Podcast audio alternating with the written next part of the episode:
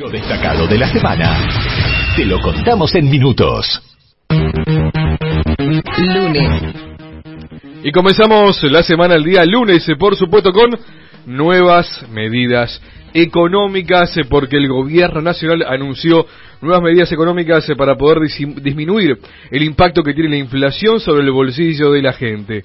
Jubilados y pensionados van a recibir un bono de 12 mil pesos y también monotributistas A y B van a recibir 18 mil al igual que las trabajadoras de hogares particulares. Las demás categorías no. No, no. Solo A y B. Esas. Y vamos a ampliar después. Bien. Calles sangrientas. Kevin Leguizamón, de 23 años, fue asesinado de siete balazos en Pasaje Monteros al 6400. Los autores de este hecho se movilizaban en un vehículo y según algunos testimonios eran cuatro las personas que participaron de este hecho. El fiscal Espelta está a cargo de la investigación de este homicidio que hasta el momento no tiene a los autores identificados. Martes. Tema de la semana en Central, por supuesto que estaremos ampliando con el querido Aquiles Cadirola, pero, y pregunto, mm. ¿Vecchio a la reserva? El referente del conjunto canalla sigue poniéndose a punto para estar nuevamente a disposición del plantel profesional. El jugador le habría pedido ya al cuerpo técnico jugar unos minutos en la reserva para no perder rodaje y así llegar a punto para cuando le toque nuevamente competir en la primera, en el primer equipo.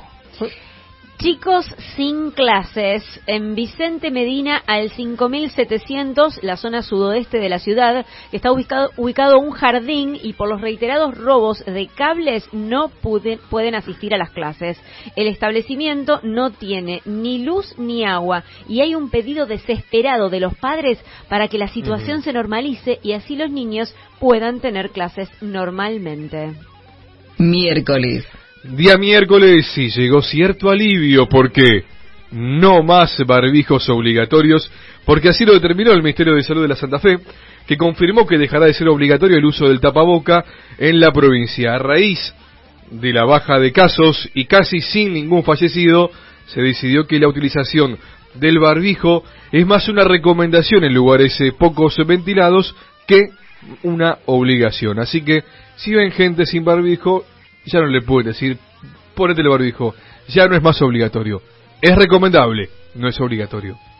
Alegría por un lado y tristeza por el otro. News Old Boys eh, le ganó 1 a 0 a Banfield con un gol de penal de Juanchón García en el coloso Marcelo Bielsa y la Lepra es candidato a la clasificación. Por el lado de Rosario Central volvió a perder de visitante y Somoza suma un punto de 12 jugados. El canalla perdió 3 a 1 y se ubica último en la tabla. Jueves. Día jueves y se confirmó algo para el próximo martes y miércoles. ¿Por qué? Porque la UTA anunció un nuevo paro de colectivos para el próximo martes 26 y miércoles 27 de este mes de abril y afectará los servicios en toda la ciudad. La medida de fuerza se lleva a cabo por el reclamo de salarios ajustados como en la región metropolitana de Buenos Aires y para que los sueldos le ganen a la inflación. Si seguimos así, mm. todos los trabajadores deberemos hacer paro.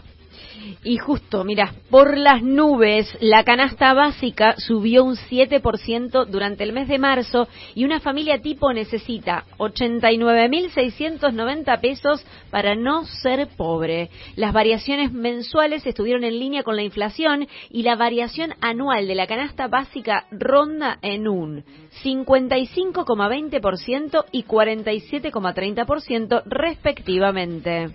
Viernes.